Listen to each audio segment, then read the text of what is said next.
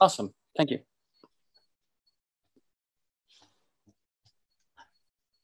Hi, Olof. The first question is what they say the right way your name is.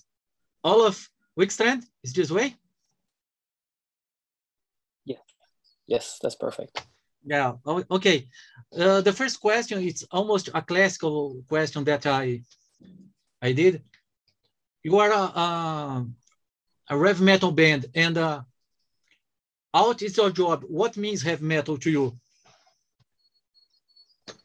I mean, growing up, it meant like everything. You know, getting into a, a culture like this was like extremely inspirational, extremely well. Well, how you how I you know built almost my my entire character, um, so to speak. Uh, you know, you you you get into like an, alter- an alternative lifestyle, you know, and and you, which kind of opens your your mind to to like different things than than than what's normal. I think that's a very a very important aspect of of of heavy metal, but the music itself also like it, has it, been more or less like deciding the direct life. So I would say that it means a lot.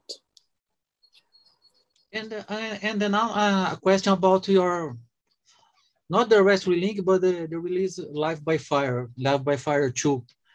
You record this concert in Mexico City, right? And uh, correct and you have some songs i already saw some songs in spanish it's a having a connection between this one or why you choose that concert in mexico um, i think that was uh, like um we had the chance. We had the full lineup. We had like a good venue. We had a you know just just it was just a good chance. It was i decided that like in like three days before oh. that we were going to record this. So because we i knew that and, and especially since the audience from mexico city is such a dedicated audience where we could like get a lot out from from the audience also on on record and uh when when uh when i'm talking about to your press agent here and talking about this interview of, of course I listen enforcers. And uh, in my point, in my point of view, you are doing the a rev metal that usually not more more more did a little a little bands do like your sound, uh, like a um, not traditional, like a rev metal style.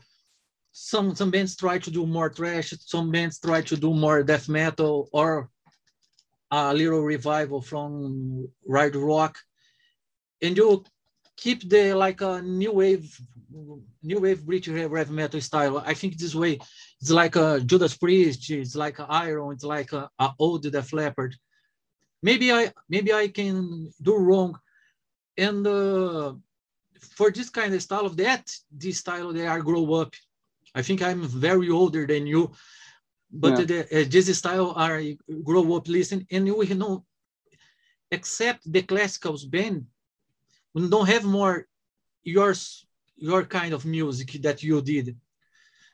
Why you think the this kind of this style of rev metal are with uh, short bands doing do think i have or, or what was the question why i think that this style is what yeah it's, uh, with the short bands we have uh, of course we have uh, more bands with thrash metal i have more bands with death metal but the rev metal, like we call them.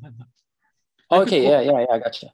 I, I have honestly no idea why why there's there hasn't been like um like more more bands like that. But I, I think it's just like perhaps it's like something in between in between like uh, heavy rock and death metal you know and and that people choose either of the sides. I mean, but in my opinion, like heavy metal, Judas Priest, and stuff like that, and Iron Maiden, that's the that's the heaviest music. It's heavier and it's cooler. It's more aggressive. It has more energy than any mm-hmm. death metal in yeah. the world. Mm-hmm. and also it has like a very I, I'm I'm also very attracted to to to the entire aesthetics you know thrash metal has a very like to me that the aesthetics of that genre is pretty it's pretty boring it feels like something that that that, it, that it's like I don't know almost you know, the same almost the same sound mm, yeah but it's aesthetics i think it's like it's it's something it's thrash metal is more for children and heavy metal is more for fixed in the air. yeah, yeah, yeah, and uh, and uh, one thing that, that I love in, in your band, that kind of that you you have you have the in the lyrics we can we can sing along, we can sing together, and, and like now your live release, you can see this, you can see the all the audience. Uh, like uh, screaming the riff, singing the riff. I don't know how can I say.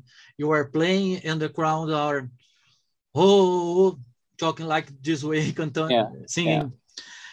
And, and this was insane in your style. When you are songwriting, and I think that is will be the question, in this pandemic time, do you songwriting more like a riff, is like some new songs? It the pandemic time was good for enforcer songwriting some some songs, new songs or not? Yeah, I mean, we have a like I have maybe 12 new song ideas that's eventually gonna I guess become a new album that's all been written the past year. So it's been very good. It's been very relaxing to spend the time like off from from doing shows and off from all the other have to have tos, you know. Yeah, I, I talk with the Black Stone Cherry, and I think we will think the same.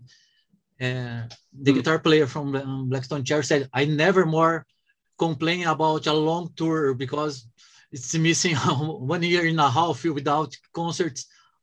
I, I think you also never think that would be so long time with with no concerts. No. And uh, and uh, your expectation for uh, new concerts how, how are you in Sweden, in Sweden for this way? I don't, I don't, I really don't know. There's no like, there's no, I don't think there's any, any guidelines or anything at the moment, but I guess it's, we're getting closer to something that could, could resemble the old world again. Um, so we will just have to see. I haven't really booked anything, you know. Yeah. So let's see if things can even ever come back. Yeah, you have you have almost uh, 15 years from Kahir. What do you think? I would like to explain for us two concerts, okay, in this almost 15 years career. The concert that you remind me with good vibrations and uh, a concert that you want to forget and why the reason for this concert? Uh, I mean, I guess one of the better shows we've had was the one where we recorded Live by Fire One, like a huge festival in Japan. Um, that was like one of the better moments. But and there's there's moments all the time where you just want to forget. Um, there's always shows where like the promotion hasn't been properly seen over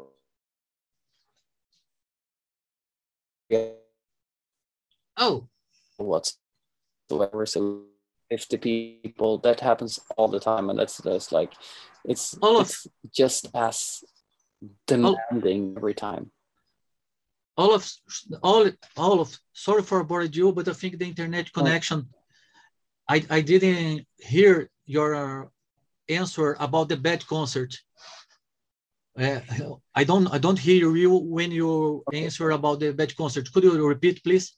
Uh, yes, no problem. Uh, I said that there's it happens all the time when you when you're ending up doing a show with like a bad promoter that don't care and haven't like promoted the show or with or you end up at a place that has no scene for this type of music at all where you end up playing in front of like 50 people and that's like as an artist you never feel more irrelevant than when you go up on stage and play those type of shows yeah uh, i can i can imagine I, yeah. I, I see some concerts here in brazil with this way and i am as a mm.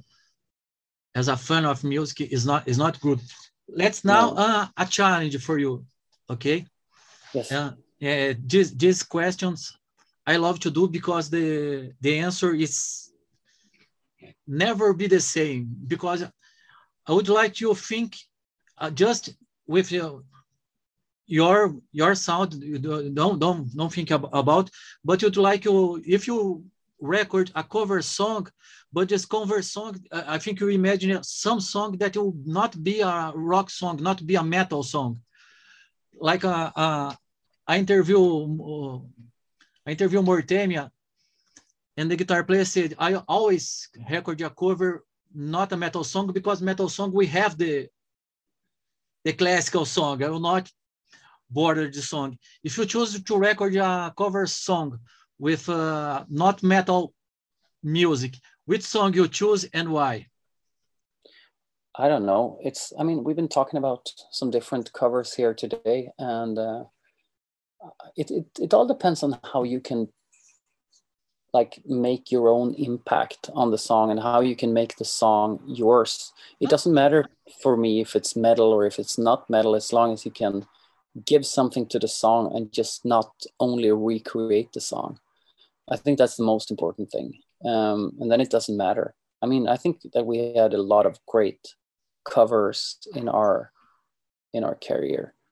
No yeah. Um, and with, with everything in common that it's been songs that we've been feeling that we where we can give something to the song. Yeah we are almost in the end of this interview. We hope yes. we, ho- we hope you'll play here in brazil next year or i hope so too. I really hope so too. I can't wait to come back to brazil. People in brazil have always treated us very well. So i hope we can do it again. And and uh, thank you so much, Olof. And this time is uh, that time that we talking about the when you introduce yourself and send your message to all Brazilian fans that will be listening this interview on Spotify. And please introduce yourself and, uh, and send a message to all our fans to our website called A Ilha do Metal. A Ilha do Metal. Yes, perfect. Well, Okay. Well, thanks to everybody who's been listening, and uh, we appreciate all the support we're getting from Brazil, and uh, we'll hopefully see you there soon again.